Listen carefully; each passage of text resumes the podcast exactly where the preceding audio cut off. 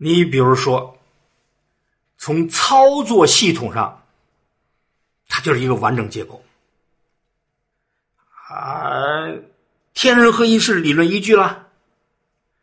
那个符号系统呢，阴爻啊、阳爻啊，这都是工具啊，是天所垂示的象啊。你用五十根蓍草啊，或者三个铜钱啊。你通过一定的方法排列组合，就那方法都不是随便来的。你比如说用五十根蓍草，为什么要用五十根蓍草？天数地数相加，奇数为阳，偶数为阴，一三五七九加起来二十五，二四六八十加起来三十，天数地数加起来五十五。取其整数，象征天地之和，怎么来的？五十根天地总和呀，分成两对分二，把这五十对分成两对为什么要这么做呀？象征太极生两仪呀。挂一以象三，拿出一根挂在手指上，挂一以象三，什么意思啊？三才呀，天地人呢？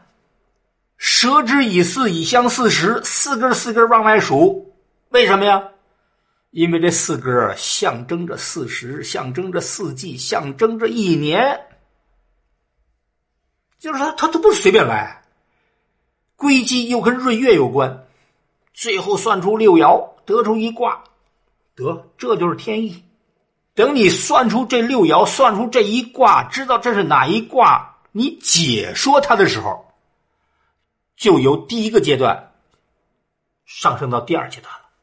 我们说中国文化分三个阶段，从学习史，学习的目的是提升自己的智慧。哎，你到解说的时候，实际就是天人合谋了。他通通六十四卦，但是你得面对多少事儿？你面对着不同的人，他可能爻到算到同一卦同一爻，你能不能做出合理的解释？所以在解说卦的过程之中，既要观象，还要观人呢。更重要是吉凶由人呢。这个天象呢，只不过一个说话的由头，所以更多的谈解释呢，在你的灵活掌控。你既有向天学习，还有人的智慧的介入，人的智慧的提升。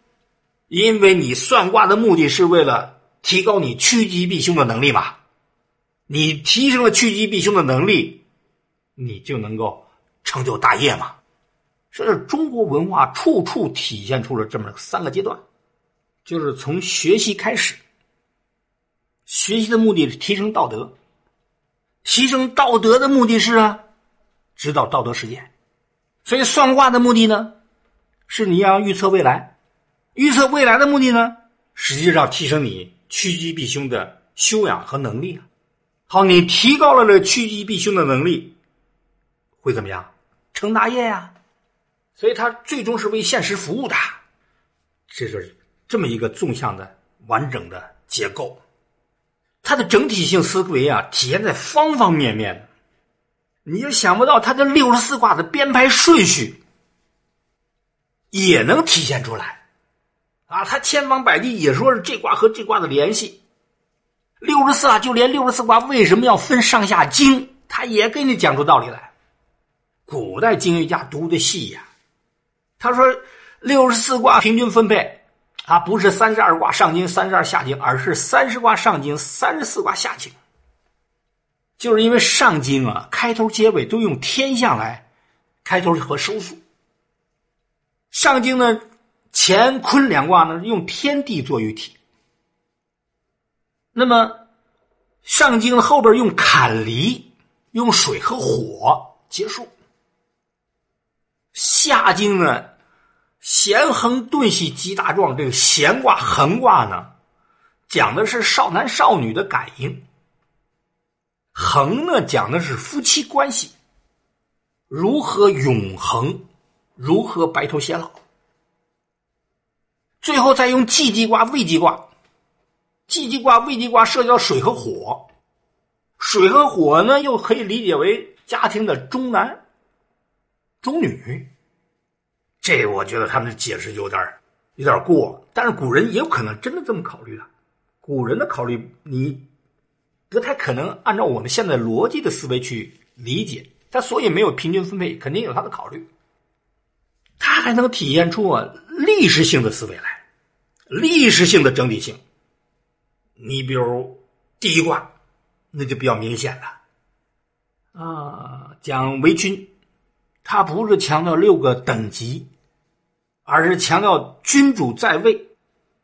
六爻之间的历史性的关系，从初爻的潜龙勿用，冬天说起，准备阶段，能量不足，怎么到现龙在田，春天了，可以小试身手了，哎，为什么又从龙啪一下跳到了君子终日乾乾？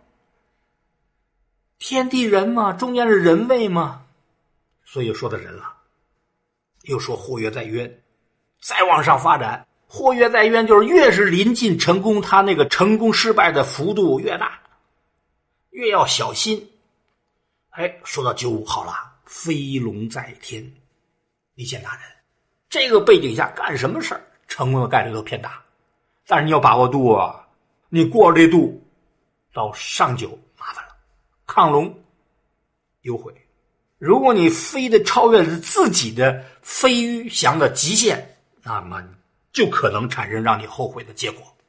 周易是用这天象来说理的，所以你根据你算到的哪一卦哪一爻来预测你的未来，只要别过于相信、过于迷恋，把握好这个度，作为一种文化现象了解就可以了。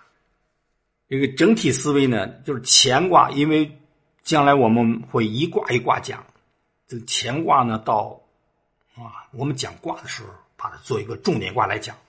为君之道，集中体现在这卦。这卦主要讲在不同阶段采用不同的对策。